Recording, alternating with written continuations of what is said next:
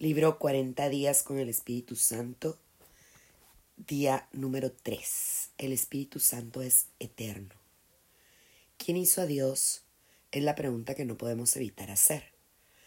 Recuerdo haberle hecho esta pregunta a mi madre cuando era niño y no me gustó su respuesta. Nadie hizo a Dios, Él siempre ha sido. La respuesta por la que no nos gusta la respuesta es que preferimos pensar lógicamente. La lógica a menudo busca remover la necesidad de la fe. Lo que hace que la fe sea fe es que simplemente aceptamos que Dios siempre ha sido y que no tuvo principio. La fe es la garantía de lo que se espera, pero sin evidencia tangible. Hebreos 11.1. Básicamente hay dos cosmovisiones con respecto a la fe. 1. La perspectiva secular atea, lo creeré cuando lo vea, o ver para creer. Y 2. La perspectiva bíblica, creerle a Dios sin ver la prueba. La Biblia no intenta probar la existencia de Dios. La palabra de Dios comienza simplemente. Dios en el principio creó los cielos y la tierra. Génesis 1.1. Al igual que con la existencia eterna de Dios, yo decido creerle a la Biblia, la palabra infalible de Dios. Sucede que yo creo totalmente que la Biblia es verdad.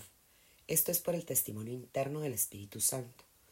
El Espíritu Santo me ha persuadido de que la Biblia es verdad. La Biblia dice que Dios es eterno, el Dios sempiterno en es tu refugio. Por siempre te sostiene entre sus brazos. Deuteronomio 33, 27. El apóstol Juan tuvo una visión de las criaturas vivientes en el cielo que adoran a Dios día y noche. Santo, santo, santo es el Señor Dios Todopoderoso, el que era y que es y que ha de venir. Apocalipsis 4:8. Y así el Espíritu Santo, como el Padre y el Hijo, es eterno. Esto significa que ninguna de las personas de la Trinidad tuvo un principio. Hay un sutil pero importante distinción entre lo eterno y lo perpetuo.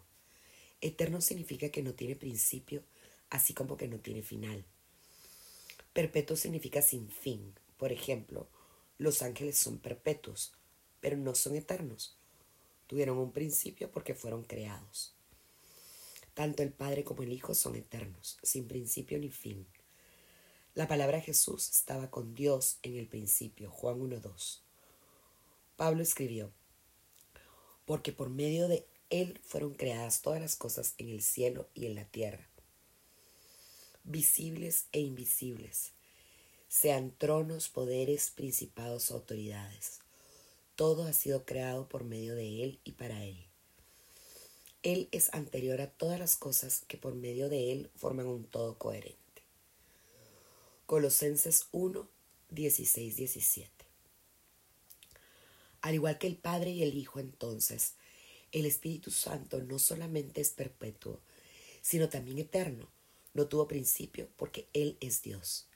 Si esto es así, ¿cuánto más la sangre de Cristo quien por medio del Espíritu Eterno se ofreció sin mancha a Dios, purificará nuestra conciencia de las obras que conducen a la muerte, a fin de que sirvamos al Dios viviente. Hebreos 9:14 El Padre, el Hijo y el Espíritu existían en la eternidad antes que Dios decidiera crear los cielos y la tierra. Génesis 1.1 desde antes que nacieran los montes y que crearan, crearas la tierra y el mundo. Desde los tiempos antiguos y hasta los tiempos postreros, tú eres Dios. Salmos 92. Como declaré antes, Dios el Padre es eterno, y de igual modo lo es el Espíritu Santo. Cuando Pablo dijo que cuando se cumplió el plazo Dios envió a su Hijo, Gálatas 4:4, es porque el Padre ya tenía un Hijo Jesucristo es el Hijo Eterno. Él era la palabra hasta el momento en que se volvió carne. Juan 1.14. Después de eso podía ser llamado el Dios hombre. El Señor Jesucristo no comenzó en Belén, sino en su concepción en Nazaret, el momento en que la palabra entró al vientre de la Virgen María. El Espíritu Santo es igualmente eterno con el Padre y la palabra. Este es el mismo Espíritu Santo que es mencionado muchas veces en el Antiguo Testamento. De hecho, es la misma persona eterna de la que Jesús habló y que les presentó a sus discípulos. No es para decir que los dos se comprendieron que el Espíritu Santo es eterno desde que se les presentó por primera vez. De igual forma, mucho de lo que Jesús enseñó no fue comprendido durante un buen rato. Ellos ni siquiera sabían en ese entonces que Jesús era eterno. Esta fue una verdad que subieron a bordo poco a poco después de que Jesús ascendió al cielo. Como lo veremos más adelante, Jesús dijo que el Espíritu Santo habló a través de David en Salmos 110.1. Mateo 22.43. Fue el testimonio de la primera iglesia que Dios habló por medio del Espíritu Santo, en labios de nuestro Padre David, tu siervo. Hechos 4.25. En realidad el Espíritu Santo participó en la creación y fue el autor de toda la escritura. En resumen, el Espíritu Santo es eterno, al igual que el Padre y el Hijo. Para mayor estudio, Génesis 1, 1, 3, Salmos 90, 139, Juan 1, 1, 1, 14, Primera de Corintios 2, 10, 16.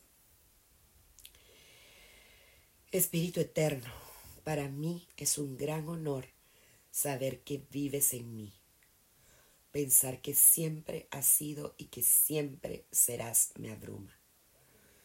Te adoro y te pido que gobiernes toda mi vida. En el nombre de Jesús. Amén. La oración para ir diciendo hoy todo el día, para tenerla grabada en nuestra mente y repetirla. Espíritu eterno, para mí es un gran honor saber que vives en mí. Pensar que siempre has sido y que siempre serás me abruma. Te adoro y te pido que gobiernes toda mi vida. En el nombre de Jesús. Amén.